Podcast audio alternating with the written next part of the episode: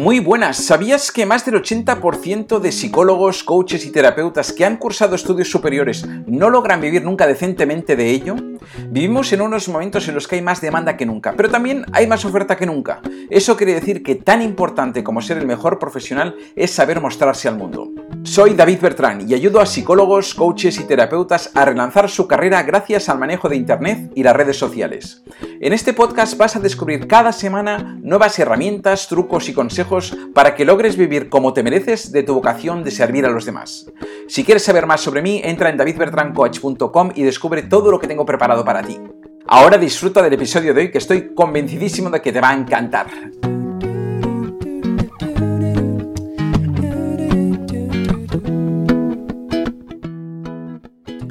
Muy buenas, bienvenido, bienvenida una semana más a este podcast del marketing del Dharma, en el que hoy vamos a hablar de 15 habilidades que son absolutamente necesarias para, bueno, yo diría que para el desarrollo, para el buen desarrollo de cualquier negocio, pero muy especialmente para el desarrollo, para tener éxito en tu negocio digital. Así que te lo voy a contar porque este es en parte también mi trabajo, es eh, mi trabajo en, la formación del marketing del Dharma, en la que, aparte de proveer conocimientos y acompañar a los proyectos, velo también por consolidar y por desarrollar estos valores y estas habilidades en mis alumnos. Así que vamos a empezar con el primero de estos valores, que es la honestidad. La honestidad es sumamente importante porque debes ser profundamente honesto, honesta contigo y honesto, honesta con los demás, ah, con las personas con las que vas a, trabajar. todo esto porque tienes que estar profundamente alineado con tus valores para, para, estar respondiendo a crear este proyecto que esté muy, muy alineado a lo que tú eres en esencia. Porque la honestidad conecta con las personas y, se palpa, se transmite. Y lo contrario también, cuando una persona no está siendo honesta con lo, que transmite, es algo que se, se nota, que se, que se, se, cala, ¿no? Así que el primero de estos valores, honestidad profunda, que seas muy honesto o muy honesta con aquello que tú quieres ofrecer y que te muestres de la profunda verdad más sincera que tú tengas para, para que se reconozca así desde el otro lado también.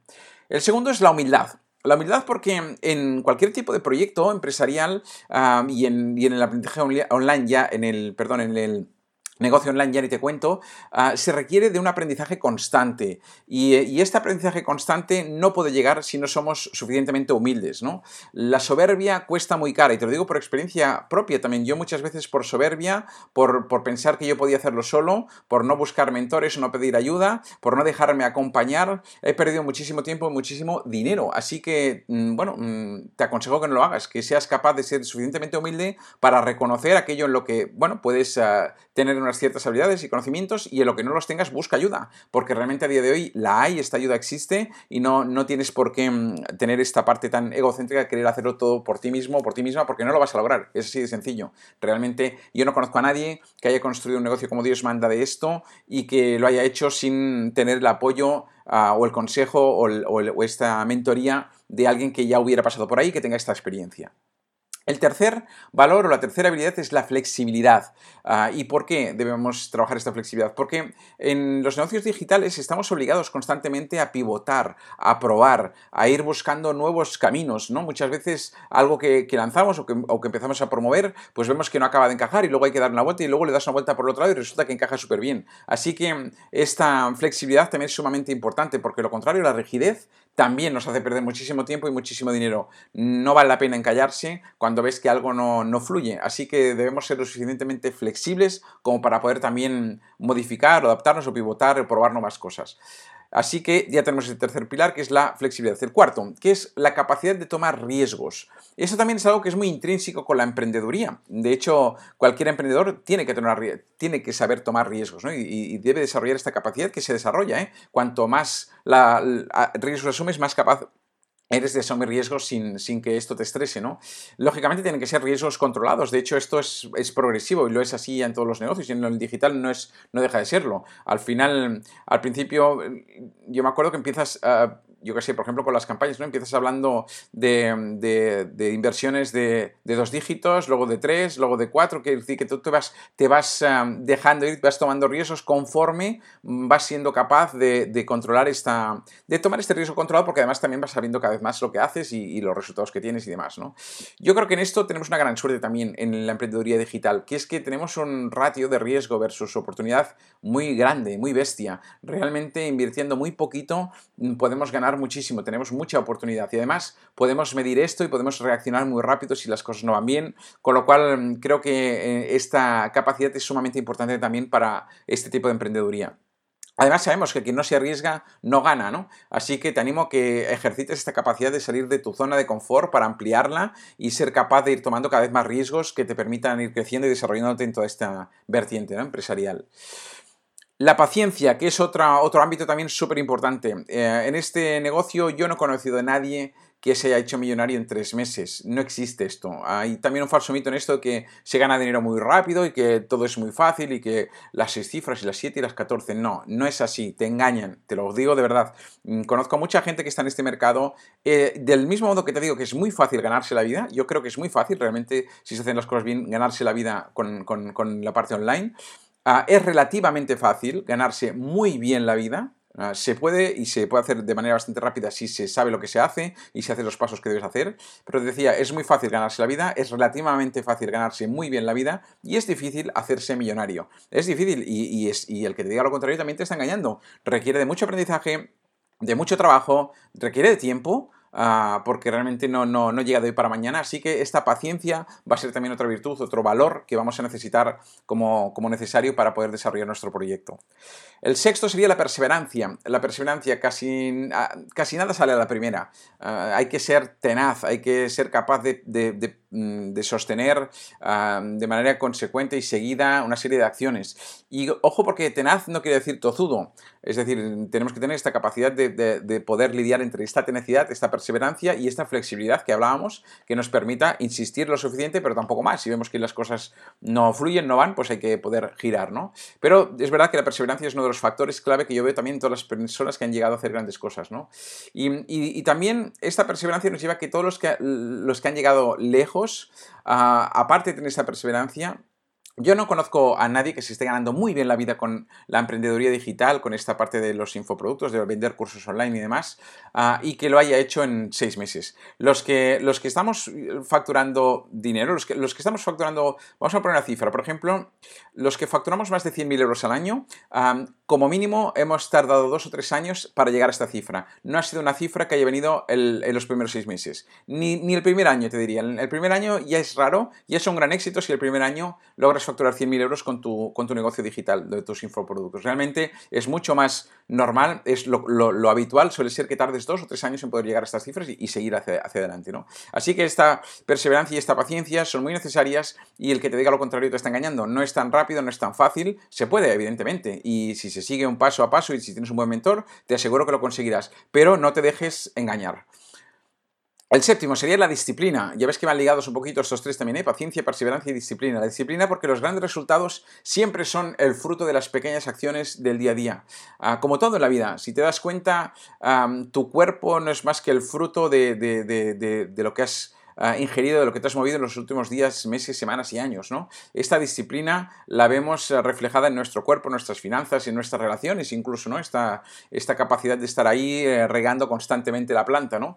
Y mm, como decía uh, Jim Rohn, que es uno de, mis mejores mentores, yo creo, em, él siempre decía, no te deseo suerte, te deseo justicia, ¿no? Uh, en el sentido este de que la vida suele ser mucho más justa de lo que la gente se cree. Cuando tú siembras lo que tienes que sembrar, trabajas um, disciplinadamente, con perseverancia, con paciencia y haces las cosas que tienes que hacer desde tu profunda honestidad y haciendo las cosas lo mejor que tú sabes de corazón, los resultados llegan casi siempre. Puede haber alguna pequeñísima parte, proporción de personas a las que no, pero ya te digo que no suele ser. En más de un 95% seguro que es así.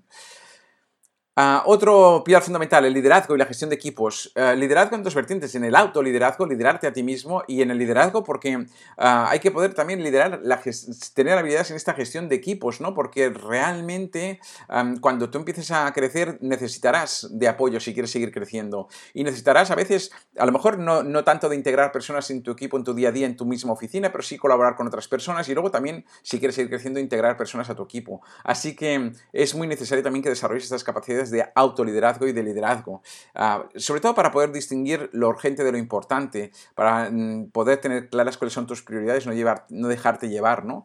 para poder tener una muy buena productividad, una muy buena gestión del tiempo, ¿no? Todo esto creo que es muy necesario y todo esto forma parte de esta, parte del liderazgo y de, de gestión de equipos, ¿no? Punto noveno, capacidad de análisis en cifras. Ah, ser capaz de tener las habilidades suficientes como, y, las ganas y el tesón para poder medir constantemente. Las métricas lo son todo en este negocio. Lo que no se puede medir no se puede mejorar. Y esto es en todos los negocios en general, pero es que aquí es fácil y es posible. Es fácil porque estas métricas las tenemos. Tenemos resultados constantemente mm, a través de, múltiples fuentes y, puedes seguir absolutamente cualquier ah, consecuencia de cualquier acción que hayas realizado y, con esto poder corregir estas acciones y poder mejorarlas, ¿no? Así que para poder hacer esta iteración y poder ir mejorando es muy necesario este poder medir las métricas, medir los, medir esto, hacer estos análisis de, de, las cifras que tú tienes, ¿no? Esto es lo que te va a permitir también asumir estos riesgos controlados que decíamos antes, ¿no? La capacidad de asumir riesgos cuando sabes leer bien las métricas, ah, son, se, convierten, se, convierten, en riesgos mucho más controlados. ¿no? Y también es lo que te permite escalar bien tu negocio. a través de una buena lectura de métricas puedes ir escalando de manera muy segura, muy sólida tu negocio. Pero necesitas tener esta parte de, esta capacidad de, análisis en, cifras que es muy necesaria también. ¿no? Punto número 10. La visión estratégica a corto, medio y largo plazo. Ah, estás pilotando una nave, estás pilotando la nave de tu negocio, ah, por pequeño o mediano que sea, o grande, ¿no? Y mm, debes poder pilotar esta nave sin perder el rumbo, ¿no? Dentro de cinco años habrás llegado a algún lugar. El tema es dónde, ¿no? Y este dónde va a depender mucho de esta visión que tú, de esta capacidad que tú tengas de poder tener esta visión a corto, medio y largo plazo, ¿no? Y entre otras cosas también esto es muy importante porque te permite motivarte y te permite motivar a tus equipos, ¿no? Realmente esta capacidad de poder tener esta visión yo creo que es muy importante. Y además porque, como decía Seneca, ya hace más de 2000 años, no hay viento propicio para un barco que no sabe a dónde va. Así que para aprovechar buenos vientos, buenas corrientes, buenas sinergias con otras personas y con, otros negocios, eh, es muy importante tener esta visión, esta capacidad estratégica de visión a corto, medio y largo plazo. Punto número 11.